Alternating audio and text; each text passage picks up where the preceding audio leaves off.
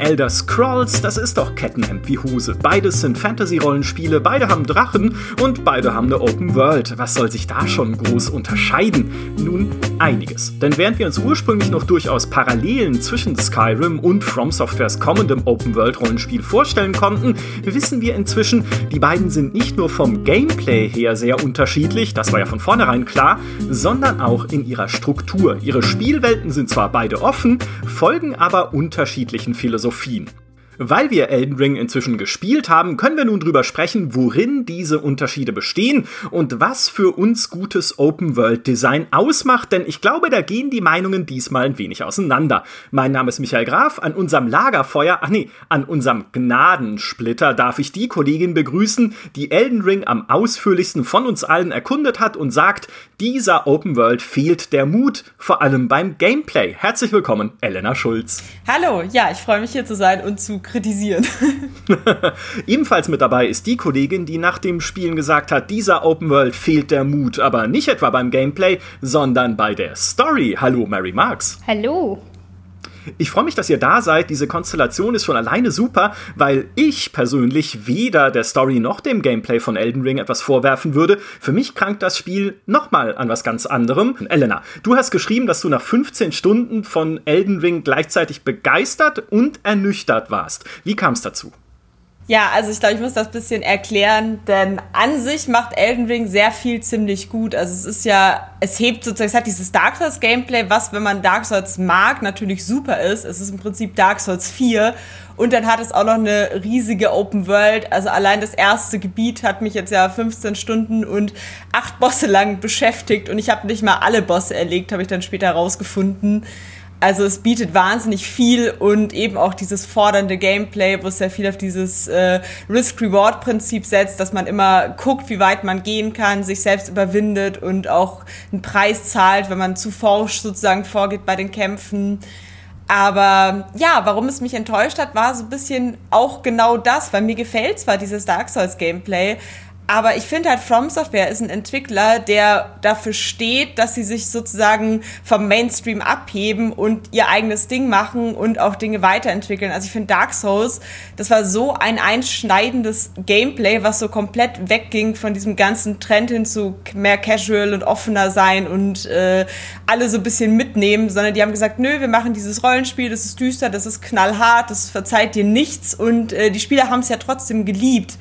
Und es hat ja sogar inzwischen ein Genre geprägt mit den Souls-Likes. Und bei Elden Ring habe ich aber das Gefühl, dass sie einen sehr braven und sehr konservativen Welt äh, Weg bei ihrer Open World gegangen sind. Also sie sind, sind bei ihrer Dark Souls-Formel geblieben, haben die anders als bei Bloodborne oder bei Sekiro überhaupt nicht angefasst. Also es ist eigentlich quasi identisch mit Dark Souls 3 und haben sich bei der Open World äh, einfach bei Zelda Breath of the Wild ein bisschen inspirieren lassen, weil es ja nicht so questorientiert ist, sondern eher man sieht irgendwie in der Ferne was, man kann da hingehen, man betritt einen Legacy Dungeon, der ein bisschen ist wie so ein Rätselschrein, hat da so eine in sich geschlossene Herausforderung, kommt dann wieder raus und äh, man hat aber nichts, wo ich jetzt sage, das hebt das Open-World-Design in irgendeiner Form auf ein neues Level.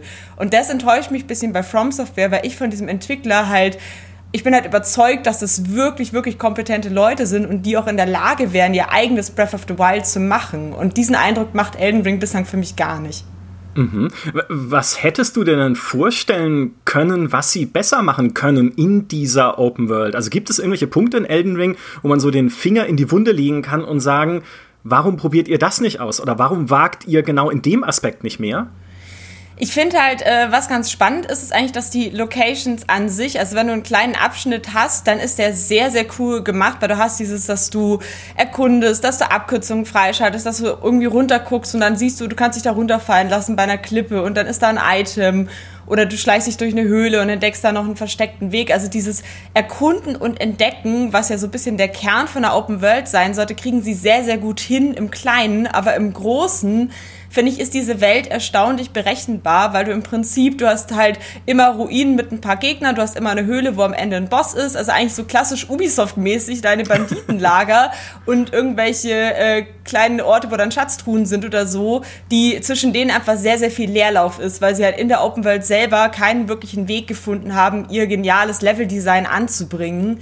Mhm. Und äh, ich glaube, womit sie halt besser gefahren wären, wäre halt, wenn sie die, das bisschen aufgebrochen hätten und einem nicht das Gefühl geben würden, okay, ich gehe halt von einem Point of Interest zum nächsten und das dazwischen ist eigentlich egal, weil da finde ich halt ein bisschen Kräuter fürs Crafting oder so. Ah, jetzt, äh, jetzt hast du in Japan gerade viele Herzen gebrochen mit dem Ubisoft-Vergleich. auch wenn wir ihn später noch mal mehr diskutieren werden und auch noch mehr ins Detail gehen, weil ich finde das schon nachvollziehbar, sehr nachvollziehbar, was du sagst, nachdem ich es jetzt selbst gespielt habe. Mary, kommen wir erstmal zu dir, weil ich muss jetzt natürlich die Kontroverse anheizen, das ist mein Job hier. Du sagst, ach, dieses Open-World-Gameplay hat mich überhaupt nicht gestört. Für dich liegen die Probleme woanders, nämlich bei der Art und Weise, wie Elden Ring seine Story vermittelt oder wie es erzählt. Wie ging es dir mit dem Spiel? Ja, es ist tatsächlich so, dass ich den Open-World-Ansatz, den Elden Ring da fährt, grundsätzlich ziemlich gut finde, weil ähm, mich zum Beispiel bei Dark Souls 1 vor allem gestört hat, dass du keine Schnellreise hast, dass du dich ständig durch irgendwelche Schlauchlevel ähm, bis zum nächsten Boss durchkämpfen musst oder bis zum nächsten ähm, Feuer und all diese Dinge. Und das hast du halt bei Elden Ring jetzt nicht. Und ähm, für jemanden wie mich, der nicht so gut darin ist, Bosse zu erlegen, sagen wir es mal so, ähm, ist es unglaublich cool, erstmal die Möglichkeit zu haben, diese Welt zu erkunden, zu schauen, okay, wo gibt's denn hier was? Wo kann ich vielleicht den einfachsten Boss finden und versuchen, den umzuholzen, bevor ich mich mit irgendetwas anderem auseinandersetze. Und das hat mir zumindest unglaublich viel Spaß gemacht und dieser, dieses Frustpotenzial, was jedes Dark Souls einfach hat, ähm, wurde erstmal so ein bisschen abgemildert. Dieser, dieser Einstieg war diesbezüglich wesentlich besser. Also nicht in allen Aspekten, da kommen wir wahrscheinlich auch noch mal später zu, aber mhm. so die Open World selber fand ich sehr, sehr cool. Was mich aber gestört hat, ist, dass es eine stumme Open World ist. Also einmal wirklich im literally stumm, weil niemand redet mit dir, bis auf so ein paar NPCs oder ein Boss. Ansonsten redet niemand mit dir, auch du redest mit niemandem, was irgendwie verschenktes Potenzial ist, weil ich mir denke, naja, weißt du, da ist halt ein ganzes Lager voller Soldaten, die schweigen sich halt an, den gesamten Tag. Nie, niemand, niemand sagt da irgendwas, niemand kommentiert, was weiß ich, das Wetter oder so. Und das ist so ein mhm. bisschen, das, das ist für mich verschenktes Potenzial. Aber auch Dark Souls war ja schon immer so Environmental Storytelling. Die Story wurde nicht direkt erzählt, äh, sondern über Waffen, über Ausrüstung, über so ein paar Gesprächsschnipsel, die man halt von NPCs mitgekriegt hat. Und genau da ist das größte verschenkte Potenzial für mich, weil in dieser Open World kannst du nichts in dem Sinne finden. Also keine Wegweiser, keine, was weiß ich, Grabsteine, irgendwelche Notizen, irgendwelche Hinterlassenschaften oder so. Das hat mir richtig gefehlt. Und das war so, wo ich mir dachte, okay, warum habt ihr jetzt so ein Schwergewicht wie George R. R. Martin geholt, der für euch die Story schreibt, aber ihr erzählt sie einfach nicht? Dann lasst den Mann doch Game of Thrones weiterschreiben, ganz ehrlich. Ja, das finde ich einen sehr spannenden Aspekt, weil ja dieses Zusammenpuzzeln der Story eigentlich die Stärke von From Software ist, wie du ja auch sagst. Ne? In Dark Souls war es auch immer so, man musste sich die Sachen irgendwie zusammenreimen aus Itembeschreibungen, aus der Welt selbst, ne? die Statue da drüben, was könnte die bedeuten? Und mir hat das jetzt initial bei Elden Ring auch gar nicht so sehr gefehlt, weil ich natürlich auch kein Dark Souls Mensch bin. Also ich habe es im letzten Elden Ring Podcast schon erzählt, ich schrecke sehr zurück vor der Dark Souls Serie, weil ich einfach keinerlei Frusttoleranz habe und damit auch vielleicht nicht so sehr dieses Gehen mir unbedingt dieses Story-Schnipsel jetzt auch schon in dieser Version, die wir gespielt haben, in dieser Presseversion, die Elena gespielt hat, beziehungsweise dem Network-Test zu Elden Ring, mir da schon irgendwie groß was zusammenreimen zu wollen. Ich dachte einfach immer so, naja, du hast ja die fünf Sätze, die irgendwie auch mal ein Bossgegner sagt, bevor er dich mit seinem äh, Knüppel zu Brei kloppt daraus werde ich mir dann später schon ein größeres Bild formen können, wenn man dieses Spiel mal komplett erkunden kann. Man muss ja dazu sagen, die Version, die wir gespielt haben, war ja nur in Anführungszeichen das erste Gebiet, dieses Limgrave heißt es, glaube ich, plus äh, der erste Legacy Dungeon, diese Burg äh, Stormvale. Ja? Und dazu drumrum noch halt ein paar kleinere äh, Lager, die in der Welt verteilt sind und ein paar kleinere Höhlen, wo dann irgendwie ein Boss drin steht. Aber man konnte noch nicht die ganze Welt von Elden Ring erkunden, weil da gab es dann so eine durchsichtige Wand, wo ich erst dachte, die gehört so ins Spiel. also, Moment mal, die haben hier einen Teil der Welt abgesperrt. Es hieß doch, es ist ein Open-World-Spiel. Muss ich jetzt erst den Boss legen, damit diese durchsichtige Wand verschwindet? Aber es ist natürlich einfach dem Network-Test geschuldet und dem Umstand, dass From Software natürlich gesagt hat, naja, wenn ihr das Spiel ausprobiert, sollt ihr es nicht gleich komplett ziehen, sondern nur einen Ausschnitt daraus. Und also all das, all das fand ich gar nicht störend. Mich hat diese Welt einfach direkt als ich aus diesem ersten Dungeon kam, wo es sehr unvermittelt anfängt. Also ich glaube, da fehlt einfach noch eine Einführung davor oder mindestens ein Intro oder so. Man kennt ja die Story-Prämisse auch schon, dass dieser Elden Ring zerbrochen wurde und man jetzt dann zu den Eldenfürsten gehen muss und denen diese Ringbruchstücke wieder wegnehmen und so weiter und so fort. Äh, also du kommst relativ unvermittelt in diese Welt, aber dann entfaltet sich vor dir einfach dieses Panorama und ich finde, wie es Elena gesagt hat, dieser Vergleich mit Zelda ist, ist sofort da.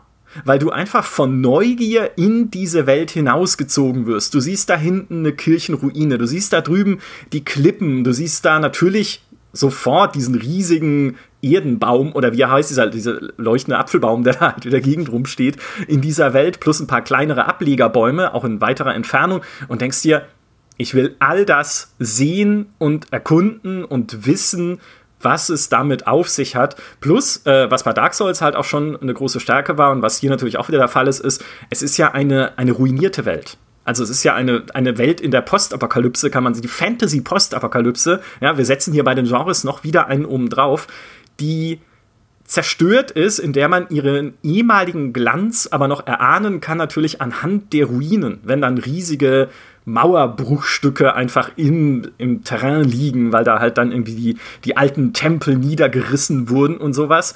Und das ist eine sehr persönliche Sichtweise, aber ich liebe das. Also gerade dieses hinausgehen in eine zerstörte Welt und sie zu erkunden. Ich mag das in Fallout, ich mag es in Skyrim, hatte ich in unserem Podcast zum Thema 10 Jahre Skyrim schon mal erzählt. Diese Dwemer-Ruinen, die kitzeln halt so ein bisschen dieses Archäologengehen in mir und deswegen war ich sofort versucht und, und gereizt und fasziniert davon, einfach durch diese Welt zu laufen und zu gucken, was kommt. Ja, so ging es mir anders. auch. Also, ah, nee, okay. also ich muss sagen, äh, ich, meine Kritik ist äh, sehr auf hohem Niveau und rein auf Gameplay-Ebene. Ich finde, wie diese Welt gestaltet ist, habe ich ja auch im Artikel geschrieben, ist halt über jeden Zweifel erhaben. Also das kann From Software eigentlich. Die können, auch wenn sie nicht, die hatten ja nie die krasseste Grafik, aber die können immer wahnsinnig stimmungsvolle Welten und richtig coole Designs auch äh, sich überlegen. Und deswegen weckt ja auch Elden Ring total diese Neugierde und diesen Entdeckerdrang. Ich habe auch das Gefühl, dass mit den NPCs ist, ist halt auch ein bisschen jetzt so, beziehungsweise das mit der Story halt ein bisschen der Demo geschuldet, weil ich glaube zum einen eben auch, dass am Anfang was fehlt, weil sie ein bisschen Richtung Sekiro gehen und halt mehr mit Zwischensequenzen arbeiten, um halt die Story ein Stück weit zugänglicher zu machen. Deswegen, äh, da kann ich mir vorstellen, dass da am Anfang einfach was fehlt und man trifft dann auch im Rahmen der Demo, also in den 15 Stunden habe ich schon ein, einige NPCs getroffen, mit denen man auch reden konnte. Dann gibt es ja zwischendurch immer wieder so kleine Zwischensequenzen und äh, man findet schon auch Sachen, die bisschen was erklären. Aber das Problem ist halt natürlich, dass es halt trotzdem nie so tief geht, sag ich mal, wie man es jetzt von einer anderen Open World kennt, dass man halt dann wirklich was herausfindet. Also oft wirft es eher neue Fragen auf, als dass es einem was beantwortet. Und äh, George R. R. Martin ist, hat ja eigentlich quasi die Lore geschrieben, also nicht mal die Story, sondern der hat sozusagen die Historie dieser Welt verfasst. Und ich glaube, dass das dafür sorgt, dass manche Leute halt dann mit einer Erwartung rangehen, dass sie jetzt irgendwie eine Game of Thrones Story kriegen und das wird halt nicht passieren. Also da kann From Software noch hundertmal sagen, dass sie jetzt Charakterdramen und sowas drin haben. Dieses Charakterdrama, das wird sich wieder aus einer Itembeschreibung oder so rauskristallisieren lassen. Also ich kann mir beim besten Willen nicht vorstellen, dass sie äh, mehr aus der Story diesmal rausholen, in dem Sinne, dass sie sie wirklich äh, allgemein verständlich mit einem klassischen Spannungsbogen und so machen, weil das einfach nicht ihr Ding ist. Und ich glaube, dass dann Miyazaki, der so ein bisschen der kreative Kopf hinter allem ist, da auch sehr rigoros bei seiner Vision bleibt. Also das sieht man auch, glaube ich, dem ganzen Spiel ganz gut an. Das ist einfach so sehr dieser Dark Souls DNA treu bleibt. Und ich hatte sie ja auch gefragt äh, im Interview damals, ob sie, ob sie dem nicht müde werden, sozusagen immer diese zerstörten Welten mit diesen hoffnungslosen Geschichten zu machen. Da hat sie auch gesagt, ja, das ist halt das, was, was sie können und das, was sie lieben. Und deswegen machen sie das. Also deswegen, das wird sich auch bei Elden Ring nicht ändern. Ja, ich finde es eigentlich auch gut, tatsächlich, weil ich äh, in einer Welt wie dieser brauche ich kein Storytelling im klassischen Sinne. Also so wie es Mary auch gesagt hat, äh, du kannst auch gleich was dazu sagen wieder. Alles gut. Aber so, so ein questgeführtes Gameplay in so einer Welt wäre für mich fehl am Platze, weil sie halt gerade so melancholisch ist und so einsam ist, äh, Klammer auf, wenn wir mal kurz den Koop-Modus vergessen und die Dinge, die er mit sich bringt. Ne? Ich bin ja alleine unterwegs in einer zerstörten Welt, in der auch halt diese sehr zurückhaltende sphärische Musik klingt so außerhalb von Kämpfen, in der der Wind so haucht und ich stehe halt dann auf dieser Anhöhe am Anfang und denke mir, geh einfach hinaus und sieh, was zu tun ist. Das Spiel sagt ja auch nicht, was zu tun ist. Ne? Es heißt ja nicht, äh, geh hoch in die Burg zu diesem leuchtenden Baum, sondern allein der Umstand, dass da ein leuchtender Baum ist, suggeriert dir schon, hey, vielleicht wäre das interessant, dahin zu gehen. Okay, und Melina, dieser Geist, der dann an diesem Lagerfeuer, beziehungsweise nein, Gnadensplitter heißt es jetzt nochmal richtig, ne? Äh, der dir am ersten Gnadensplitter erscheint, wo du halt rasten kannst, um deine Energieressourcen wieder aufzufüllen, sagt dir ja dann, ja, bring mich zum Fuße des Erdenbaums und dann werde ich dir äh, was Tolles erzählen. ich weiß nicht mehr genau, was sie sagt. Aber so abgesehen davon, ich, ich fände es enorm störend, einfach in dieser Welt Marker zu sehen. Dinge, die mir sagen, okay, geh dorthin, geh hierhin. Und auch sogar so, so Kleinigkeiten, wie dass die NPCs miteinander reden, fände ich in dem Fall eher störend, weil es dann diese Einsamkeit brechen würde. Denn wenn es da redende NPCs gäbe, ich glaube, die Soldaten, die man trifft, sind auch eher so Zombie-mäßig oder so, also, also ein bisschen untot mindestens, würde ich denken. Also, wenn die jetzt miteinander reden würden, dann würde ich halt äh, erwarten, dass ich noch eine Stufe weitergehen kann und auch selber mit denen reden, dass es dann natürlich, wenn ich mit denen reden kann, in letzter Konsequenz auch Städte gibt, weil warum sollten die ganz normale Leute sein, wenn sie sich nicht auch irgendwo ansiedeln? Und das würde halt diese komplette Funktionsweise und diese Melancholie und Einsamkeit dieser Welt auf den Kopf stellen. Für mich zumindest gefühlt. Oder, Mary? Ja, also ich weiß nicht, dir geht's anders, ne? Ja, genau. Also ich finde immer, eine Open World muss in gewisser Weise belohnen sein. Also warum, warum mache ich denn, also warum laufe ich denn stundenlang durch diese Welt und außer, salopp gesagt, aufs Maul kriege ich nichts. ähm, ja. ne? Also ähm, was mir aber auch aufgefallen ist, ich weiß nicht, ob es euch da genauso ging, ich hatte den, den Eindruck, dass wenn ich, wenn ich Gegner töte, dass die super selten irgendwas an Loot oder so fallen lassen. Also ähm, das war früher so in Dark Souls 1 zum Beispiel, haben die öfters mal ihr, ihr Schwert fallen lassen oder so, worüber man dann halt eine Geschichte hat erzählen können. Aber das passiert jetzt nicht. Also es ist egal, ob ich diese Ritter in diesem Lager äh, klein haue oder die Zombies in der Ruine. Ähm, es, es, es, ergibt mir nichts, außer ein paar mickrige, nicht Seelen, sondern ein bisschen mickrige Gnade. Ähm, mhm. Aber ja, mir, mir fehlt einfach so ein bisschen dieser Belohnungsaspekt dahinter, weil Dark Souls, ähm, Elden Ring, wie auch immer, äh, ist ein super frustiges Spiel und ich brauche irgendwas, was diesem Frust gegenübersteht. Und das ist für mich halt eine, eine Belohnung im Story-Sinn. Ich habe jetzt zum Beispiel auch noch mal an Bloodborne denken müssen, wo du ja an Türen klopfen kannst, wo dann auch die Leute mit dir reden und so. Mhm. Ähm, all das hätte man auch in dieser, in dieser Elden Ring Open World einbauen können. Vielleicht kommt es auch noch, vielleicht ist das jetzt auch nur das erste, ähm, das erste Ding halt. Aber auch wenn ich zum Beispiel diesen, diesen großen äh, Ritter auf diesem Pferd ganz am Anfang, der dich bestimmt 300 Mal klein prügelt. Irgendwann habe ich ihn dann zusammen mit zwei Kumpels aus dem Multiplayer ähm, klein gehauen. Auch der gibt mir keine Waffe oder nichts. Auch über den erfahre ich nichts. Und das ist so super frustrierend. Zum einen habe ich dann die, die Belohnung, dass ich ihn zwar umgebracht habe, aber es gibt nichts mehr. Und, und das finde ich, das ist einfach so eine fatale Chance. Auf der anderen Seite wiederum, was, ich, was daraus erwächst und was ich großartig finde, ist, dass die Community so ein bisschen ihre eigene Geschichte schreibt. Ne? Man kann ja, wie schon in Dark Souls, diese kleinen Nachrichten verfassen aus diesen mhm. ähm, vorgefertigten Textschnipseln. Und wenn man die sich teilweise durchliest, ist es super lustig. Manchmal trollen dich die Leute, ähm, ich weiß gar nicht, da war irgendwo eine, eine, Nachricht unter ein paar Kisten, das sah erst aus, als ob da ein Item liegen würde. Und dann macht man diese Kisten kaputt, liest die Nachricht und dann steht dann da, hätte nicht gedacht, das Nachricht. Und das sind solche, solche Sachen, wo ich mir dann denke, ja genau sowas, so ein bisschen Humor da noch mit drinne, ähm, der so diesen Kontrast zu dieser reinen Melancholie bildet oder auch die, die Geschichten, die halt diese, diese Spieler dann erzählen. Das ist wieder was, was unglaublich gut funktioniert, aber was ich mir halt auch initial vom Spiel gewünscht hätte. Ja, oh, da sagst du was mit den Nachrichten. Äh, das wollte ich erst später ansprechen, aber ich habe es hier gefettet in meinen Notizen stehen. Die Nachrichten sind absolut furchtbar. Furchtbar, furchtbar, furchtbar. Weil ich, ähm, also abgesehen furchtbar davon. Furchtbar gut, meinst halt, du? Ja, furchtbar gut, genau, du hast recht. Ich, ich, fand die, ich fand die extrem störend. Ähm, nicht, weil sie irgendwie Google übersetzt waren und damit halt teilweise Kauderwelsch, ne? Also das ist jetzt, oder ich weiß nicht, ob es Google übersetzt oder eine andere automatisierte Übersetzungsform, aber man merkt halt, äh, viele davon waren ursprünglich Englisch in diesem Netzwerktest und wurden dann halt ins Deutsche übertragen und waren dann halt relativ so gebrochen. Das, äh, damit hat es jetzt gar nichts zu tun, sondern diese Nachrichten haben zwei große Schwächen. Erstens brechen sie für mich enorm diese Immersion mit der Welt, wenn dann irgendwelche Leute da witzige Nachrichten hinterlassen in so einer melancholischen Welt, das funktioniert für mich schon alleine halt per se nicht. Und das zweite ist, es nimmt ein bisschen dieses Dark Souls-Prinzip raus der Überraschung. Weil äh, wenn ich halt irgendwo, keine Ahnung, da ist so ein Felsüberhang und wenn ich drunter durchgehe, dann lassen sich so äh, Skelette, die da eigentlich erhängt waren, so runterfallen und greifen mich an. Aber ich weiß das schon vorher, weil da liegt natürlich eine Nachricht auf dem Boden, die sagt, Vorsicht oben.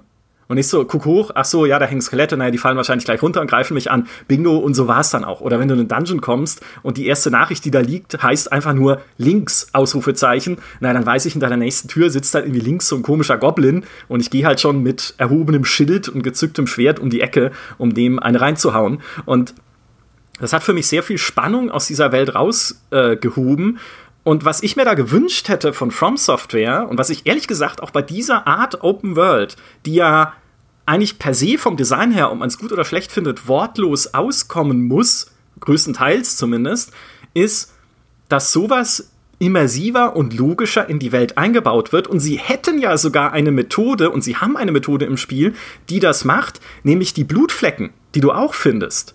Und wenn man diese Blutflecken anklickt, also ne, so rote Blutlachen auf dem Boden, dann sieht man, wie andere Menschen vor einem gestorben sind.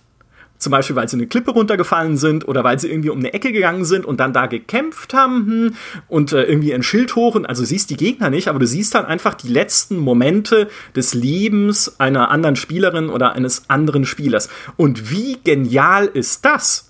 Also dieser Aspekt hätte für mich die ganzen Nachrichten überflüssig gemacht, weil es mir natürlich Warnung genug sein kann zu sehen, oh Moment mal, da ist jetzt aber eine Blutflecke da drüben äh, an der Klippe. Kann es sein, dass da gleich irgendwas Schlimmes passiert, von dem ich noch nichts ahne? Und damit halt ein bisschen vorsichtiger durch die Welt gehen würde, statt halt eins zu eins gesagt zu kriegen, irgendwie Vorsicht, Fledermaus oben. Äh. Also da, das war so ein bisschen das, was diese Nachrichten an sich für mich irgendwie, irgendwie sinnlos gemacht hat. Dann lieber eine Mechanik wie diese Blutflecke oder weiß ich nicht, was man sich noch vorstellen könnte, eine Geisterboje oder Gesten. Ne? Du kannst ja auch mit den Nachrichten Gesten hinterlassen, wenn es nur möglich wäre, Gesten zu hinterlassen, dass dann jemand winkt von der Klippe oder dass jemand irgendwie äh, weiß ich nicht, tanzt auf einem Grab oder ey, keine Ahnung, also irgendwie so, so ein bisschen Emotes hinterlassen äh, worden wären von den Leuten, statt halt Textnachrichten, das hätte ich eleganter gefunden, einfach was, was dieses Spiel angeht. Es gibt ja auch noch die regulären Geister, die dann quasi nicht sterben, sondern wo du nur siehst, was, was sie da gemacht haben. Ja, ja also ja. ich habe jetzt das Gefühl, die,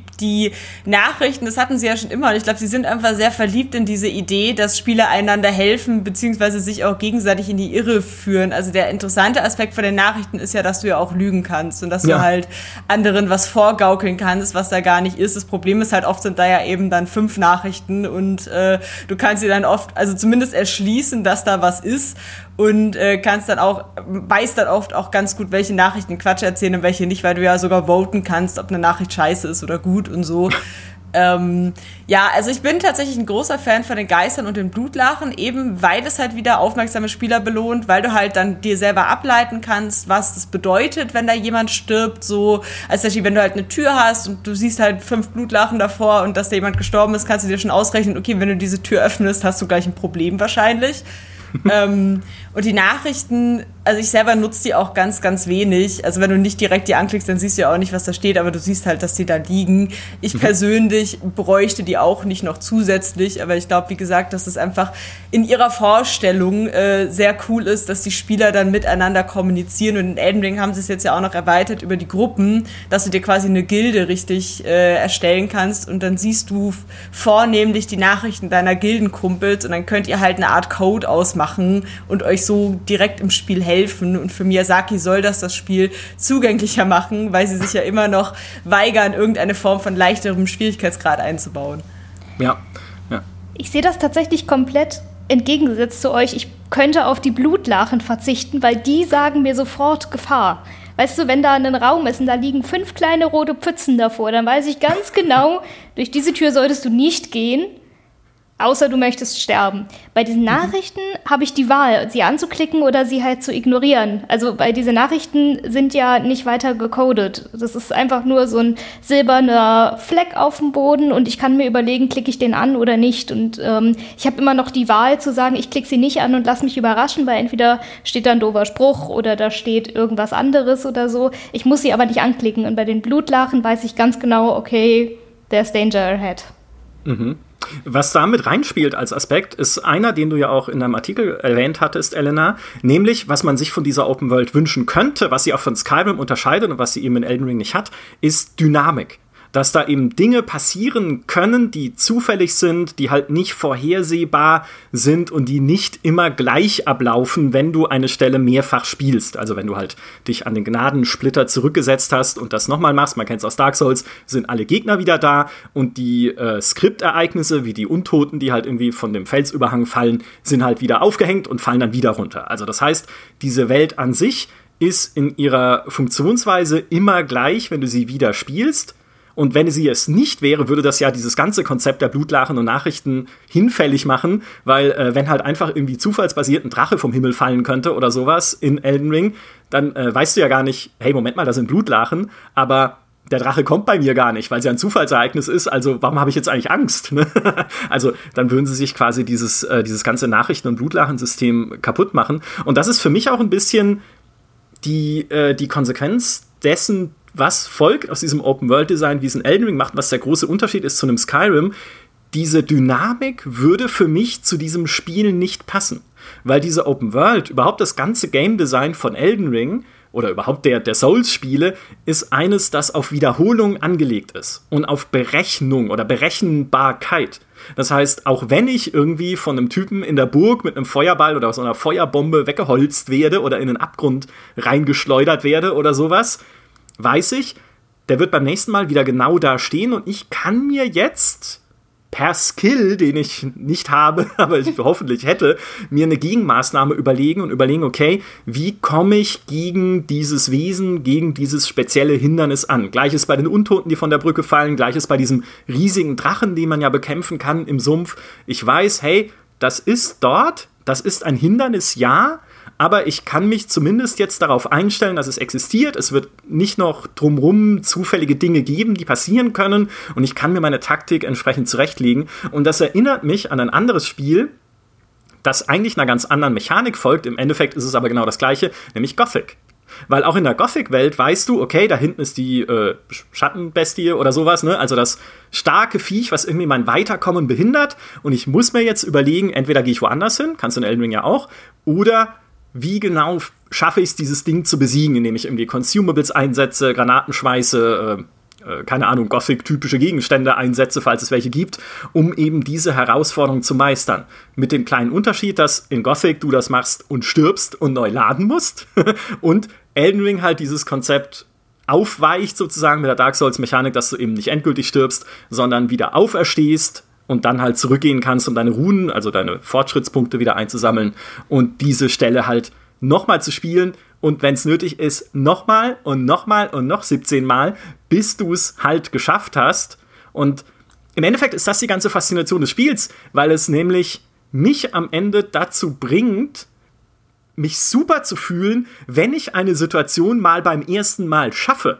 Also hey, da fallen dann halt Untote vom Himmel oder von der Brücke, ja, und ich habe es beim allerersten Anlauf geschafft, sie zu besiegen. Also ich musste nicht noch mal irgendwie beim Gnadenfeuer wieder aufstehen, sondern äh, ich habe jetzt inzwischen eine eine Form von, wer unseren Motivationspodcast äh, gehört hat vor kurzem, Player Progression erreicht, die es mir ermöglicht, Situationen zu meistern, ohne auf diese Respawn-Mechanik des Spiels angewiesen zu sein. Also Player, Player Progression heißt einfach, ich bin besser geworden ne, im Einsatz meiner Fähigkeiten, im Einsatz meiner Waffe und im Verständnis der Spielmechanik, sodass ich halt einfach mich gegen dieses Spiel durchsetzen kann. Aber ich weiß nicht, Elena, dir ging es anders, oder? Du würdest dir diese Dynamik schon eher wünschen dann in Elden Ring. Äh, ja, da wollte ich sowieso gerade einhaken, weil ich finde, du hast mit allem recht, was du sagst. Und tatsächlich ist dieses Wiederholungsprinzip auch wichtig. Aber was man bei Dark Souls oft übersieht, ist, dass es tatsächlich nicht unbedingt darauf ausgelegt ist, dass du immer wieder scheiterst, äh, bis du es dann schaffst. Also so funktioniert für die meisten Spieler.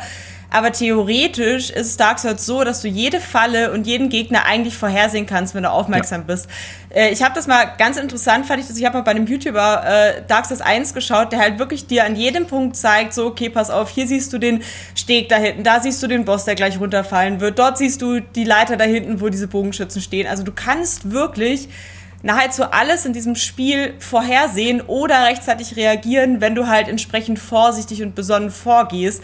Deswegen ist Dark Souls für mich auch ein Spiel, was darauf basiert, dass du Überraschungen kommen siehst und äh, dann halt auch entsprechend schnell darauf reagierst. Und deswegen ist es nicht nur ein Lernen, während du es immer wieder tust, auch wenn es dazugehört zum Prinzip, aber es ist eben auch ein, du musst immer bereit sein zu reagieren. Und das passt für mhm. mich sehr gut zu dieser Sandbox-Dynamik, weil im Prinzip alles, was du brauchst, ist ja irgendein Hinweis darauf, dass dich in diesem Bereich ein Drache angreifen kann. Und das kannst du ja auch erzeugen, wenn halt dieser Drache irgendwie zufällig auftauchen kann, dass du halt zum Beispiel vorher schon den Drachen kreisen siehst oder irgendwo sitzen siehst, dass du weißt, okay, äh, ich sehe diesen Drachen da, tendenziell kann dieser Drache auftauchen. Aha.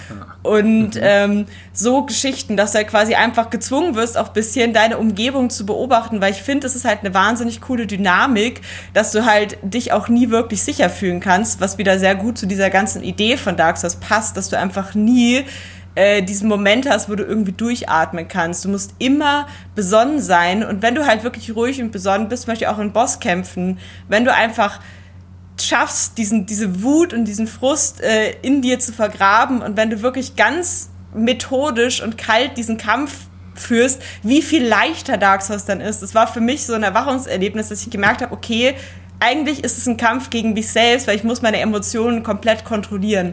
Und wenn ich das schaffe, dann sind diese Bosse nicht mehr so schlimm, weil dann lerne ich diesen Todestanz, den man gemeinsam aufführt und dann weiß ich genau, wann ich zustechen muss, wann ich parieren muss, wann ich wegräumen muss, wann ich mich heilen muss und du lernst es einfach mit der Zeit und deswegen ist halt dieses Beobachten und dieses Entdecken so wichtig und äh, das würde ich mir einfach wünschen, dass sie das in der Open World noch stärker umarmt haben, umarmt hätten und ich glaube, da hatten sie einfach auch die Sorge, dass sie eben diese Berechenbarkeit brauchen in dem Moment oder dass sie sie in der Form brauchen, dass du halt dich durchaus sicher fühlen kannst. Also ich finde, sie haben auch sehr viel getan, damit es sich durchaus ein bisschen zugänglicher, ein bisschen freundlicher anfühlt. Also es ist ja vom ganzen äh, vom, von der Beleuchtung her schon sehr viel heller.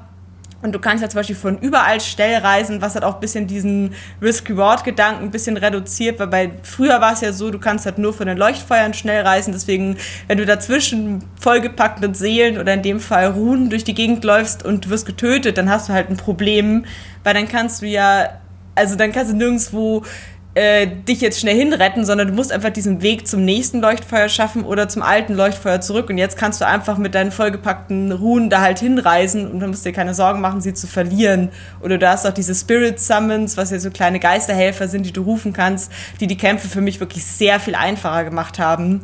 Und den Koop hattest du ja schon früher auch, aber der ist in Eldring halt auch dafür da, die Kämpfe natürlich leichter zu machen. Also sie haben sich, glaube ich, schon bemüht, dass es sich weniger unfair anfühlt für die Leute, weil es war nie 100% unfair, aber natürlich ist es jetzt keine leichte Aufgabe, immer alles vorherzusehen. Und wenn man ehrlich ist, man übersieht immer irgendwas und fühlt sich unfair behandelt. Also da kann ich Daxis nicht komplett in Schutz nehmen und sagen, ja, nee, das ist nie unfair, sondern natürlich kriegt man trotzdem die ganze Zeit aufs Maul, natürlich übersieht man trotzdem die ganze Zeit was und natürlich ist man dann trotzdem emotional und genervt im Kampf, wenn es zum fünften Mal nicht funktioniert. Aber das ist, glaube ich, so ein mhm. bisschen die Idee. Mhm. Ich finde äh, ich find die, äh, die Idee, die du gerade hattest, sehr clever, nämlich, äh, so hatte ich noch gar nicht gedacht, aber wenn du natürlich dynamische dynamische Ereignisse in der Welt in so, ich nenne sie jetzt mal Mini-Events verpacken würdest, wie zum Beispiel da drüben ist ein Feld und in dem ist jetzt eine kleine rote Blüte erschienen und ich weiß, wenn ich da hingehe, dann schießt diese rote Blüte aus dem Boden und ist ein Pflanzenmonster. Mal ganz simpel gesprochen, man sollte mich wahrscheinlich keine Events designen lassen, aber das ist so in die Welt und in deine Umgebung eingebunden ist und dass du es vor allem, und das finde ich ein wichtiger Punkt, vorausahnen kannst, oh oh, da drüben könnte gleich etwas passieren. Das finde ich einen sehr coolen Gedanken, weil das würde dann wiederum zu diesem Prinzip, das wir ja gerade schon erklärt haben, dieses Aufpassens und Vorbereitens sehr gut passen. Und sorry, Mary, jetzt hatte ich dich unterbrochen. Nee, alles gut. Ähm, was mir tatsächlich da noch gefehlt hat, ähm, auch im Zuge der Dynamik, ist so ein bisschen diese Bosskämpfe dynamischer zu gestalten. Ich musste da so ein bisschen an Monster Hunter äh, denken, wo du ja auch gegen große Viecher kämpfst. Du kannst dir aber deine Umgebung zunutze machen um gegen sie zu kämpfen. Also äh, mir ist das sehr aufgefallen bei, oh Gott, wie hieß er denn? Maggot? Der, der große Typ in Margit. der Burg, Maggot. Ähm, da ist mir, ist mir noch aufgefallen, du selber kannst die Klippe runterfallen. Aber wenn der Boss selbst an der Klippe steht, kann er nicht runterfallen. Und das war so ein, so ein Moment, wo ich mir dachte, hey, warum kann ich das, aber der nicht? Das ist unfair. So ging es ähm, mir auch. Vor allem, du kannst anscheinend manche Bosse runterwerfen, aber ihn halt nicht. Das hat mich äh, sehr genervt tatsächlich. Genau, und dieses, dieses Schlachtfeld ist einfach prädestiniert dafür, dass du da irgendetwas mit tun kannst. Oder ich hatte mich auch gefragt, naja, was passiert denn, wenn ich den Ritter zum Drachen locke? Mhm. Bekämpfen die sich dann selber? Oder wenn ich den Ritter oder den Drachen irgendwo anders hinlocke, kann ich dann irgendwie mir den Kampf zum Beispiel erleichtern oder ihn verändern? dass ich eben nicht dahin gehen muss, okay, und ich muss mir jetzt irgendeine Strategie überlegen, wie ich diesen Drachen vom Himmel hole oder äh, was auch immer tue. Das hat mir so ein bisschen gefehlt, ähm, dass da mit der Open World noch gespielt wird. Ja. Das finde ich, es war super, weil Monster Hunter ist da so ein gutes Beispiel, wie du halt, also Monster Hunter ist ja auch im Prinzip ein Spiel, was nur aus Bosskämpfen besteht, wo du teilweise 50 Minuten ein Monster jagst und wenn du Pech hast, dann in der letzten Sekunde versagst und nichts bekommst. Also es ist ja auch wirklich äh, dafür prädestiniert, für richtig viel Frust zu sorgen. Aber das hat Monster Hunter lustigerweise gar nicht. Und ich glaube, das liegt eben auch zum Teil daran, dass die Kämpfe halt so vielseitig und dynamisch sind. Du kannst die Monster ja in Fallen locken, da brechen Revierkämpfe zwischen den Monstern aus, wo sie sich dann gegenseitig schaden zufügen.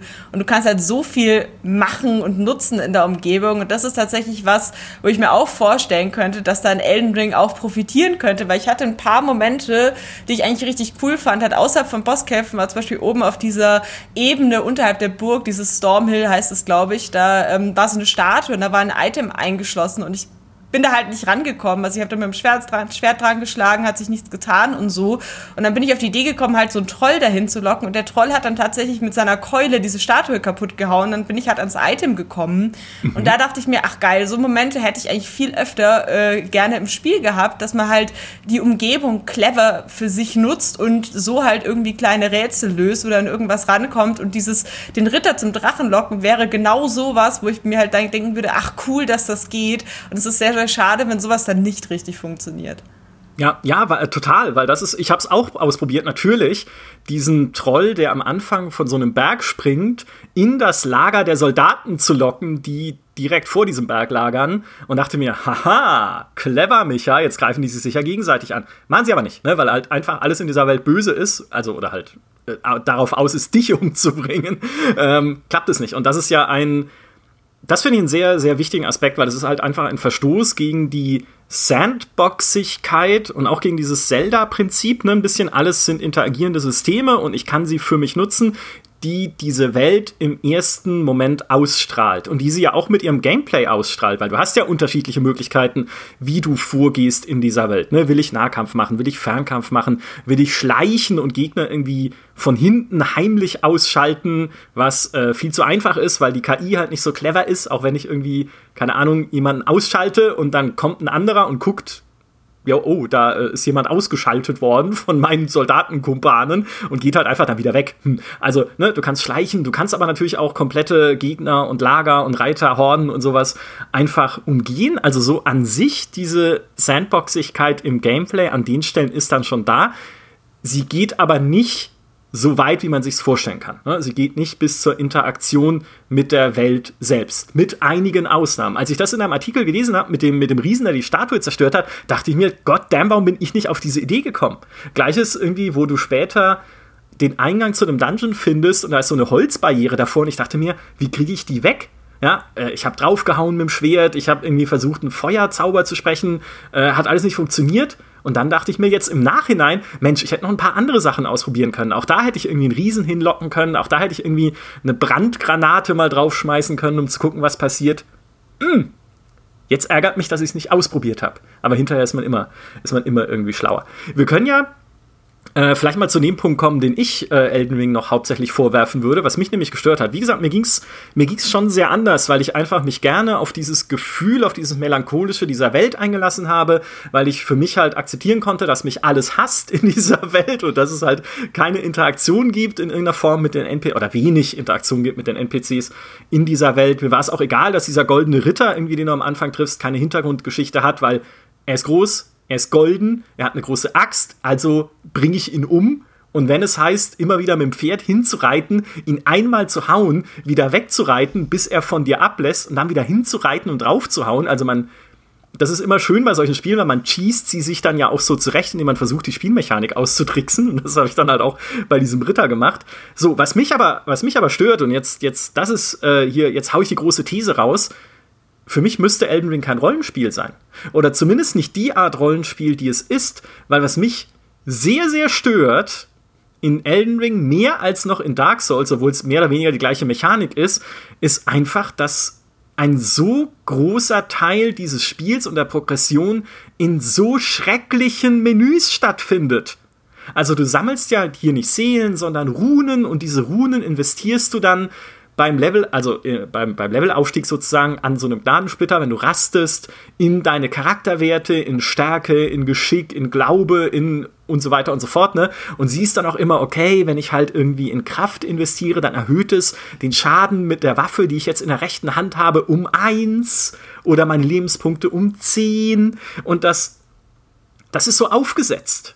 Also, das ist einfach, diese Welt ist so immersiv und so, ja, traurig und einsam. Und dann komme ich an dieses, an dieses Feuer oder auch wenn ich crafte oder sowas und es öffnet sich einfach ein schmuckloses Textmenü voller Statistik, in dem ich auch nicht mal, das gehört natürlich auch zum Spielprinzip, nennenswerte Fortschritte mache beim Levelaufstieg, sondern halt ein Attribut um einen Punkt erhöhe wirkt sich dann natürlich später schon aus. Gibt ja auch Waffen dann, die Attributsvoraussetzungen haben. Brauche ich halt irgendwie zwölf Geschick, um irgendwie so ein cooles Doppelklingenschwert einsetzen zu können.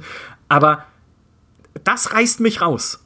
Das ist für mich der Punkt, wo ich sage, oh, da fühlt sich dieses Spiel für mich nicht immersiv an. Ich will keine Zeit in Menüs verbringen. Ich will erst recht keine Zeit damit verbringen, mir Erklärungen für Menüs in Textfenstern durchzulesen, sondern ich will im Idealfall, dass sowas logisch und narrativ in ein Spiel eingebunden ist. Also jetzt, ich bin kein Game Designer, ich kann wenig dazu sagen, wie das jetzt groß aussehen müsste. Es geht ein bisschen auch wieder in die Gothic-Richtung.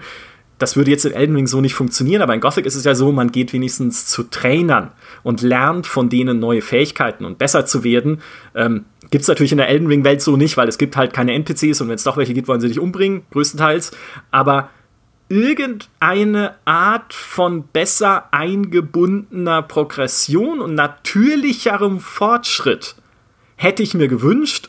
Oder wenn das nicht geht, wenn die Welt das nicht erlaubt, dann wäre es für mich sogar okay gewesen zu sagen, wir nehmen diesen Teil des Rollenspiels raus.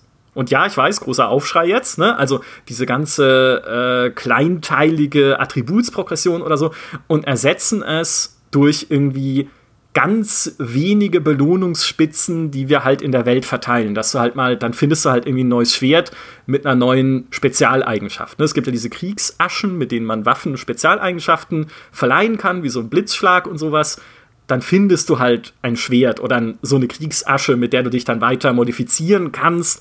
Auch im Kontext der Erzählung, ne? dann sind halt diese Aschen irgendwie Teile von dir magische, äh, einen magischen Apfel, den du essen kannst und hast dann, was weiß ich. Ne? Also irgendwie, man kann sich schon was überlegen. Und ähm, das macht es aber nicht. Und das, das hat mich, also ich weiß nicht, wie, wie es euch da ging, aber mich hat das tatsächlich gestört. Diese Menülastigkeit von Elden Ring. Ja, also es ist, mich, ich, mich stört das vor allen Dingen dann, wenn ich angefangen habe, mich zu verskillen.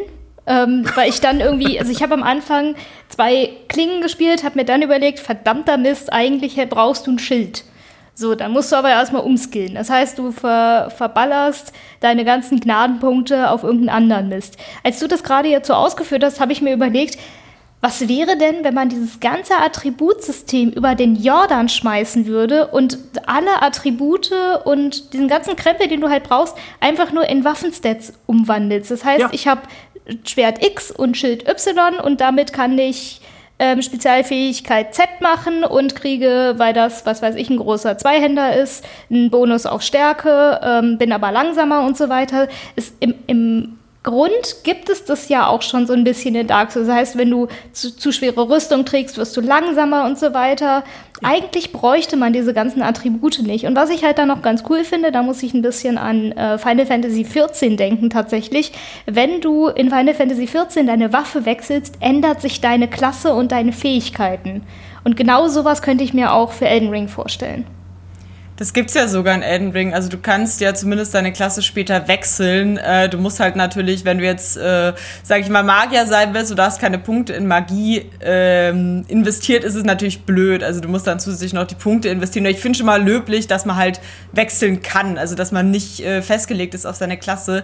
Ich muss auch sagen, vielleicht, äh, weil ich relativ viel Dark Souls gespielt habe, ich habe hab das gar nicht so wahrgenommen als störend mit den Menüs, aber ich habe halt auch von Anfang an äh, meinen wuchtigen Krieger spielen wollen. Habe halt auch von Anfang an dann einfach stumpf, wie ich es halt bei Dark Souls immer mache, in Vitalität und äh, Stamina investiert, damit ich halt, und halt Stärke noch, damit ich halt eine schwere Waffe tragen kann, äh, ausweichen und genug Gesundheit habe. Habe den Rest komplett ignoriert. Das heißt, dieses Menü hat sich für mich automatisch dadurch entschlackt, dass ich genau wusste, was ich wollte. ähm, was ich mir halt vorstellen kann, wovon es vielleicht profitiert hätte, zum Beispiel bei äh, Sekiro war es ja auch so, dass du halt einfach durch die äh, Skills nochmal ein bebildertes Menü hattest, was einfach eher aussieht wie so ein Skilltree, wie man ihn so kennt, der halt ein bisschen aufschlussreicher ist als einfach so eine Liste mit irgendwelchen äh, Stats, weil es sagt dir halt einfach sehr, sehr viel, dieses Spiel. Und ähm, ja, deswegen glaube ich, hätten sie vielleicht einfach gut dran getan, das halt ein bisschen irgendwie aufzudröseln und vielleicht einfach ein bisschen ja, weniger abschreckend zu präsentieren, gerade für Leute. Es wird jetzt halt auch viele Leute geben, die halt kein Dark Souls gespielt haben, die halt Open-World-Fans sind und deswegen Elden Ring ausprobieren wollen und die das dann sehen und sich denken, oh Gott, was soll ich denn da jetzt alles mitmachen? Und äh, da hätte es, glaube ich, gut getan, wenn sie es einfach ein bisschen entschlackt hätten. Ja, oder, oder zumindest halt, wie, wie du sagst, in Sekiro halt irgendwie schöner und passender dargestellt. Weil ich will das gar nicht missverstanden wissen. Ich bin ja nicht gegen Rollenspielsysteme an sich. Oh mein Gott, nein, auch ich bin nur ein Mensch und ich liebe natürlich sich steigernde Zahlen. Das ist das Beste, was es gibt. Auch im, im, äh, in Gehaltsabrechnungen oder sowas. Ne? Also hohe Zahlen sind immer besser als niedrige Zahlen. Und ich verstehe natürlich auch die Logik hinter diesen Mikrobelohnungen, dass du sagen kannst, okay, jetzt habe ich wieder Runen gesammelt und halt irgendwie einen Boss erlegt, der mir ganz viele bringt. Jetzt kann ich zurückgehen und endlich meine Stärke um zwei Punkte erhöhen, um wieder ein bisschen stärker zuschlagen zu können. Also es ist ja total motivierend auch einfach. Es passt für mich nur halt ganz spezifisch nicht zu dem Gefühl dieser Elden Ring Welt. Weil was ich, also im, im, im, ganz, in ganz äußerster Konsequenz fand ich diese Welt einfach so schön und habe diese Einsamkeit in dieser Welt, abgesehen von Blutflecken und Geistern, ne, die halt darum äh, hüpfen, habe ich so genossen, dass ich mir dachte, eigentlich will ich bei diesem Spiel einfach das Interface komplett abschalten können. Ich will keine Menüs mehr sehen und will es einfach nur erleben. Ich will einfach nur durch diese Welt gehen. Ich will Klar, natürlich kämpfen, aber auch bei den Kämpfen gäbe es ja vielleicht Möglichkeiten, sowas wie einen Lebensbalken oder einen Mana-Balken irgendwie optisch darzustellen. Keine Ahnung, wenn dann halt irgendwie, dann färbt sich halt mein Bildschirm rot, wenn ich verletzt bin, oder mein Charakter humpelt, wenn er was irgendwie auf, äh, auf die Rübe gekriegt hat oder sowas. Und bei Mana äh, atme ich schwerer. Wie gesagt, man sollte mich keine Spiele designen lassen, aber das wäre so meine Idealvorstellung, wie ich mich gerne durch diese Welt bewegen würde, gerade auch, weil sie ja keine Questmarker hat und sowas. Ne? Also Stufe 1 zur Interface-Losigkeit ist ja schon erreicht. Und Stufe 2 gehen sie dann aber halt nicht. Also sozusagen auf alles zu verzichten, was irgendwie Anzeige ist. Wobei ich es richtig schön finde, das hat es ja ausgeblendet, wenn du nicht kämpfst. Also standardmäßig, ja. wenn du durch die Welt läufst, hast du ja gar nichts um dich rum. Und das finde ich schon mal sehr, sehr cool auf jeden Fall. Ja, ähm, ja also ich, ich finde, es tut auf jeden Fall der Welt gut, wenn man weniger hat. Da stimme ich dir auf jeden Fall zu. Ich meine, selbst dann die Karte und dass du dann zum Beispiel Marker, sie, Marker setzen kannst und dass die an, als blaue Säulen dann siehst, zum Beispiel, das bräuchte ich auch alles gar nicht unbedingt. Also mir, mir wäre es da auch recht, wenn sie weniger gemacht hätten, aber ich glaube, da sind sie halt auch wieder an einem Punkt, wo sie halt versuchen, die Leute nicht zu überfordern, weil du musst ja, wenn du, auch gerade wenn du gegen Bosse kämpfst, du musst ja so viel sehen und lernen, was so seine Bewegungsmuster und Angriffe angeht. Und du musst ja auch Stimmt. sehen, wenn du zum Beispiel vergiftet bist oder wenn du wahnsinnig bist oder was für 30.000 Effekte es immer noch gibt in diesen Kämpfen. Und ich glaube, wenn du dann zusätzlich noch anhand von Körperfunktionen irgendwie noch deine äh, deinen Stamina-Status, deinen Mana-Status und deine Gesundheit ablesen musst, dann wirst du wahrscheinlich irgendwann wahnsinnig. Deswegen, ich glaube, das ist einfach so ein Kompromiss, dass sie gedacht haben, okay, irgendwas müssen wir dem Spieler geben, wenn wir von ihm verlangen, dass er auf alles perfekt schnell reagiert. Ja, na, da hast du schon recht. Also man muss ja nicht sofort irgendwie den, den ganzen Weg gehen, sozusagen. Ähm, aber mindestens eben dieses ein bisschen narrativ geschicktere Einbauen von Progression. Ne, so ein bisschen wie früher in den Demos von God of War, dann ist halt der Fortschrittsbaum oder der Skillbaum von Kratos auf die Axt eingeritzt. Ja, das, also, so dass es wenigstens dann im Spiel Sinn ergäbe, die Talente dort zu wählen. Und dann zoomt die Kamera halt daran und die Axt wird mächtiger und du mit ihr. Also irgendwie, dass man sich überlegt, sowas zu machen, Klar ist auch immer eine Budgetfrage, wie viele Details kann ich darstellen, äh, wie kleinteilig kann etwas werden, auch und gerade wenn mein Spiel auch auf kleineren Bildschirmen gespielt werden soll, ne, auch da kannst du ja vielleicht nicht immer alles erkennen.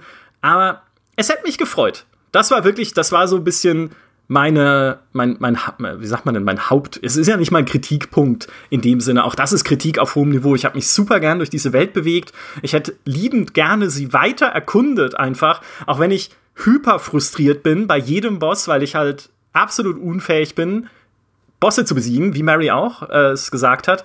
Ähm, aber trotzdem hätte ich einfach mir gerne angeschaut, was kommt noch und was ist da hinten am Horizont und was ist bei diesem anderen äh, Erdenbaum, bei diesem leuchtenden, den ich da ganz hinten bei dieser anderen Burgruine sehe, will ich mir einfach angucken. Ich will es, ich will es wissen, ich will es erleben und ich will es im Idealfall auch gerne meistern ich, es gibt mir nur wenig dann halt irgendwie einzelne Attributspünktchen, um einzelne Pünktchen wiederum steigern zu können. Oder auch zu craften. Crafting ist auch sowas, wo ich finde, das kann es geben in Spielen, es kann Spaß machen in Spielen, aber ich bräuchte es in einem Elden Ring nicht, dass ich irgendwie Wurfmesser mir aus Knochen schnitze oder irgendwie ein Item baue, was meine Runen ausbeute, einen kurzen Zeitraum über erhöht ergibt alles Sinn, ist alles cool, es erhöht auch die spielerischen Möglichkeiten. Ich es persönlich würde sagen, ich bräuchte es nicht. Ja, mir reicht das, was äh, mir das Spiel an äh, jetzt schon quasi an Möglichkeiten und an Waffen und an, an äh, Fähigkeiten und Talenten und Kriegsaschen und sowas gibt. Da muss ich nicht auch noch Feuergranaten brauen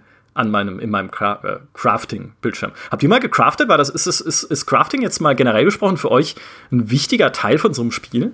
Ich muss ehrlich gestehen, ich habe es nicht mal freigeschaltet, weil ich nicht wusste, ob man es überhaupt freischalten kann. Äh, du musst so ein, so ein Kit beim Händler kaufen. Aber ich, ich habe es ja im Text auch schon geschrieben. Ich finde halt, das Crafting ist an sich eine nette Idee, aber es ist halt gerade am Anfang einfach noch nicht wirklich den so nutzwertig, dass sich der Aufwand lohnt. Also gerade diese blöden Brandbomben, da musst du ja zum Händler gehen, musst du irgendwelche Gefäße kaufen, da musst du die Materialien finden, dann bastelst du dir eine Brandbombe, die du dann wegwirfst und dann kannst du alles wieder von vorne machen äh, und alles wieder sammeln und kaufen. Und also man soll später ja Heil-Items craften können und dann auch sowas wie Schlafpfeile haben sie in den Trailern gezeigt, wo man dann große Trolle auch schlafen legen kann und das ist ja dann schon sehr mächtig. Und dann kann ich mir vorstellen, dass sich das dann lohnt, wenn du halt wirklich deine Gesundheit dann im Notfall Fall nochmal hochschrauben kannst, auch wenn deine äh, Fläschchen aufgebraucht sind, weil man halt sich ja über so äh, kleine Bluttränenfläschchen und man muss ja sogar die Ladung zwischen denen und den Mana-Flaschen aufteilen. Also wenn du ein Magier bist, dann investierst du vielleicht lieber drei Ladungen in dein Mana und hast dann nur noch ein Heilfläschchen. Deswegen, ich glaube, da wird es dann schon sehr wichtig und nützlich. Aber ich finde halt, das Crafting ist also eine Änderung, die sich einfach ein bisschen also eine Neuerung, die sich nicht wirklich so bahnbrechend anfühlt und einfach eher ein bisschen aufgesetzt. Und so ein bisschen ist es auch beim Schleichen, weil in der Open World ist es ja ganz cool, dass du jetzt richtig schleichen kannst oder richtig hüpfen. Aber es hat jetzt nicht diesen Effekt, dass man sagt, wow, das krempelt jetzt das Dark Souls Gameplay um oder auch das Pferd. Ich meine, du kannst halt an so komischen Portalen dann halt sehr, sehr hoch springen mit dem Pferd, aber das ist halt auch wieder sehr statisch auf einzelne Punkte in der Welt festgelegt, wo ich mir sage, ja cool, ich kann jetzt auf diese Klippe halt hochspringen. Das ist ganz nett, aber wenn ich da jetzt irgendwie anders hochgekommen wäre als mit dem Pferd, äh, wäre das jetzt auch nicht so dramatisch gewesen. Und mit der Schnellreise brauche ich das Pferd auch nicht so viel, weil ich ja eh dann ständig von A nach B schnell reisen kann. Auch wenn es natürlich schön ist, diese Welt mit dem Pferd zu erkunden. Also ich bin auch gerne einfach nur durch diese Welt gelaufen, weil ich dieses Isolierte auch wirklich sehr, sehr schön finde. Aber ich habe so ein bisschen das Gefühl, dass sie halt bei vielen Neuerungen nicht so richtig wussten, wo sie damit hin sollen. Oder es eher wirkt eher so, ja, Open-World-Spiele, die haben ja Pferde und Crafting und so. Deswegen machen ja. wir das jetzt auch irgendwie. Ja. Ja, ja, äh, also da, damit, damit hast du, glaube ich, schon recht. Ein Punkt, den wir vielleicht noch kurz ansprechen können, weil ich es einfach so befremdlich fand, aber auch dann wieder nicht, wenn man ein bisschen Dark Souls kennt und ist jetzt fies, aber auch japanische Entwicklerteams im, im Allgemeinen, nämlich wie umständlich dieser Koop-Modus ist. Also dass es ja ein Item gibt, mit dem ich ein Zeichen setzen kann, das ich gerne im Koop zusammenspielen wollte. Und da gibt es ein anderes Item, das andere Leute anwenden müssen, um zu sehen, dass ich diese, dieses Item, äh, diese Nachricht gesetzt habe, dieses Zeichen gesetzt habe und es zu aktivieren, um mit mir zusammenzuspielen. Oder dass ich bei PvP-Duellen, wenn ich irgendwie mich prügeln will, ein anderes Item setzen muss, äh, nutzen muss, um dann da wieder meine Bereitschaft zu signalisieren. Plus es gibt noch ein Item, mit dem ich Invasionen wahrscheinlicher mache, dass andere Leute in meine Welt eindringen und noch ein Item, mit dem ich selber in andere Welten eindringen kann, um die Leute dort zu ärgern. Also können wir noch mehr Items Statuen. einbauen? Du musst doch die Statuen aktivieren, sonst geht's nicht. Das haben Dennis und ich auf die harte Tür herausgefunden, als es nicht funktioniert hat. Und irgendwann war es so, sag mal, hast du eigentlich deine Statue aktiviert? Ich so, ey, Moment, ich geh mal gucken. Und dann war die nicht aktiviert und danach ging das. Also, ja, es ist kompliziert. Warum? Warum? Genau, das ist das, was ich mich frage. Und ich kenne das. Also es gibt natürlich in sehr vielen Spielen, so eine, eine gewisse Neigung zur Umständlichkeit. Aber was mir immer einfällt, und es ist absolut unfair von mir, das immer zu vergleichen, aber ich kann nichts dagegen tun, sind die Menüs von Pro Evolution Soccer damals. Weil ich mich immer gefragt habe, ist ja auch ein japanisches Entwicklerteam, wer designt das? Weil es ist nicht, nicht intuitiv benutzbar. Keine Ahnung, was, wie, was die auf die Ideen bringt, die Sachen so zu verteilen und die Buttons und die Funktionen, wie sie sie im Spiel verteilen, aber wenn ich es noch nicht hundertmal benutzt habe, weiß ich einfach nicht, wo was ist. Oder es braucht irgendwie zu lange. Und das ist ein, also wie gesagt, total, total unfairer Vergleich, aber es ist, in Elden Ring ist es ähnlich. Ja, auch da denke ich mir, okay, wenn ich irgendwann mal weiß, welches Item macht was und wie aktiviere ich die Statuen, dann kann ich diesen Koop-Modus cool nutzen. Vielleicht, ja, um mit anderen zusammen zu spielen oder halt gegen sie zu kämpfen. Aber so vom, vom Einstieg weg, intuitiv, ist es halt jetzt, jetzt auch nicht unbedingt. Aber das ist Nein. ja das, was Elena vorhin gesagt hat. Dark Souls sagt dir sehr viel, aber es erklärt dir nichts. Es erklärt dir überhaupt nichts. Und das ist ja. auch so ein Ding. Ich hatte mich zum Beispiel noch gefragt, oder was sich ja auch viele draußen fragen, wenn ich jetzt in die Dark Souls-Reihe einsteigen will, wie gut ist Elden Ring dafür geeignet? Und ich kann diese Frage nicht abschließend beantworten. Ich kann nur von dem, was ich jetzt halt in diesem Netzwerktest gespielt habe, sagen, diese Einstiegshürde ist erstmal wie eine Wand. Man läuft da einfach erstmal gegen. Ich musste tatsächlich hier ähm, Elena und, und die anderen spielenden Kollegen fragen, verdammt nochmal, ich kann meine, ich kann mein, meine Stats nicht, nicht upgraden, weil irgendwie die Gnadenpunkte kann ich nicht vergeben, bis sie mir dann gesagt haben, ja, du musst erst an das vierte Gnadenfeuer, Gnadensplitter an das vierte Ding laufen.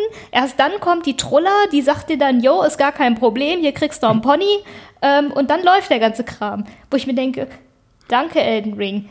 Sag mir doch so etwas, bevor ich anfange, vollkommen gefrustet nach zehn Minuten zu überlegen, was, warum zur Hölle tue ich mich, mir das hier eigentlich an? Und so diese grundsätzlichen Erklärungen, es ballert dich mit Menüs zu, aber es sagt dir nichts dazu. Und das ist sowas, wäre das zu viel verlangt? Würde das entgegen diesem, diesem bockschweren, find alles selbst heraus, Dark Souls Gedanken gehen, wenn sie mir zumindest die grundlegenden Funktionen erklären würden? Dass ich nach zehn Stunden Spielzeit immer noch nicht weiß, dass ich Crafting freischalten kann und solche Sachen. Wart ihr echt ja. in der Cave of Knowledge? Weil das ist ja auch so ein Ding. Es gibt ja ein Tutorial, aber das ist in der Höhle versteckt und du musst halt diese Höhle erst finden, wo das Tutorial drin ist, weil du bist am Anfang in einer anderen Höhle und du musst dich sozusagen in ein Loch rollen und dann kommst du in die Tutorial-Höhle. Wow. Du kannst aber auch blöd daran vorbeilaufen und einfach nie lernen, wie die Steuerung funktioniert. Das ist auch so 100% Dark Souls, dass du selbst das Tutorial finden musst. das ist ja genial, die habe ich auch nicht gefunden. Also ich habe ich hab auch drei Höhlen gefunden, in zwei davon waren Bosse und in einer bin ich gestartet. Ja, ja gut, also funktioniert gut das Tutorial. Ja, ich würde aber, also da ich ja so am ehesten die Perspektive habe, Dark Souls selbst nie groß gespielt zu haben. Ich habe Dark Souls 1 angefangen, bin hundertmal auf diesem Friedhof gestorben, bis ich kapiert habe, dass ich da gar nicht hingehen soll, sondern halt in die Burg, die riesengroß überall zu sehen ist, weil ich halt doof bin einfach. Aber für mich ist es ein guter Einstieg in mindestens dieses Dark Souls-Prinzip, weil es eine natürlichere Art ist, sich durch diese Welt zu bewegen, weil sie eine Open World ist. Weil ich, also, ne, weil ich in der Open World eher das Gefühl habe, okay, mich zieht Neugier hinaus. Durch Dark Souls zieht, also es hat auch super schöne Landschaften und ja auch offenere Levels und sowas, ne, nicht falsch verstehen, aber durch Dark Souls zieht mich keine Neugier, sondern Angst. Ne, ich komme da raus am Anfang und jedes dumme Zombie-Skelett kloppt mich sofort über den Haufen, wenn ich nicht weiß, äh, wie ich blocke und irgendwie ausweiche. Und das ist hier zwar genauso, aber der initiale, das initiale Gefühl ist trotzdem eher, ich möchte mich gerne mit dieser Welt beschäftigen und ich möchte mehr von diesem Spiel sehen und ich gehe nicht zitternd aus diesem Dungeon mit der, mit der Angst, dass es eh gleich vorbei ist. Und dann fällt es mir auch leichter, zu lernen und dieses, diesen siebten Sinn zu entwickeln, den Elena vorhin so schön beschrieben hat, und zu gucken, okay, was könnte denn in dieser Welt gefährlich sein? Ne, wenn er irgendwie hängt an der Brücke hängt, sollte ich vielleicht aufpassen, bevor ich drunter durchgehe. Wenn da drüben so Fledermaus-ähnliche Viecher rumflattern mit schwarzen Flügeln, sind die vielleicht gefährlicher als äh, diese Zombies, die hier überall rumlaufen. Oder wenn da so ein Typ rumreitet mit einer goldenen Rüstung und einem Kriegsross und einer riesigen Axt, gehe ich mal lieber außen rum. Ne? Also es fühlt sich für mich einfach natürlicher an, mich durch diese Welt zu bewegen und auf diese Welt einzulassen. Das finde ich ist der wichtige Aspekt vielleicht, als in einem Dark Souls, was mich eher bedrückt von Anfang an und irgendwie so ein bisschen, bisschen ängstlich sein lässt. Es gibt vielleicht noch einen Aspekt, den ich gerne, äh, wo ich einfach gerne eure Einschätzung hätte, weil ich das sehr oft in Kommentaren gelesen habe, auch zu unserer Elden Ring-Berichterstattung. Ah, jetzt haben sie diese Open World einfach auf dieses Spielprinzip draufgepresst. So auf Teufel komm raus. Es muss eine Open World haben, weil sonst können wir es ja heutzutage nicht mehr vermarkten oder nicht mehr verkaufen, weil Open World als Schlagwort natürlich immer äh, ganz gut zieht. Und ich meine, Elena, du hast es am längsten gespielt von uns allen.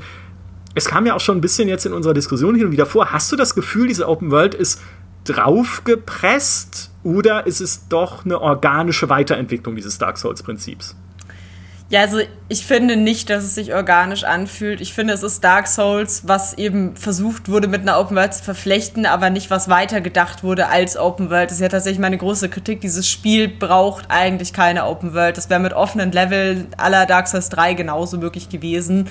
Und es schmerzt mich, weil ich liebe Open Worlds und ich liebe auch die Open World von Elden Ring. Also es ist jetzt nicht so gemeint, dass ich irgendwie jetzt keinen Spaß damit hätte, weil es eine Open World oder das nicht mag, aber mich schmerzt einfach das Potenzial, was in dieser Welt zurückgelassen wurde. Noch. Es kann sein, dass sich das alles ändert. Ich meine, es war ein Gebiet jetzt und mhm. äh, vielleicht überraschen sie da in Zukunft auch noch. Aber ich hätte mir eben mehr gewünscht, was mir das Gefühl gibt, ach krass, so fühlt sich ein Dark Souls in der Open World an. Das war ja von Anfang an, seit Elden Ring angekündigt wurde, meine große Sorge. Also ich habe ja wirklich äh, zum ersten Trailer schon eine Kolumne geschrieben, dass ich nicht weiß, ob diese Open World funktioniert.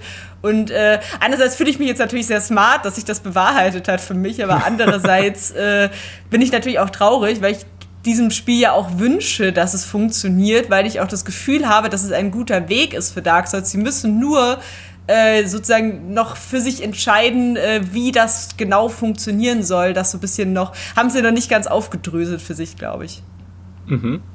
Mary, würdest du es jetzt weiterspielen, wenn es, also ich meine, wir haben ja nur einen kleinen Abschnitt davon erkundet, aber wenn es dann äh, rauskommt im Februar 2022? Äh, ja, tatsächlich, auch wenn ich mich dafür hassen werde.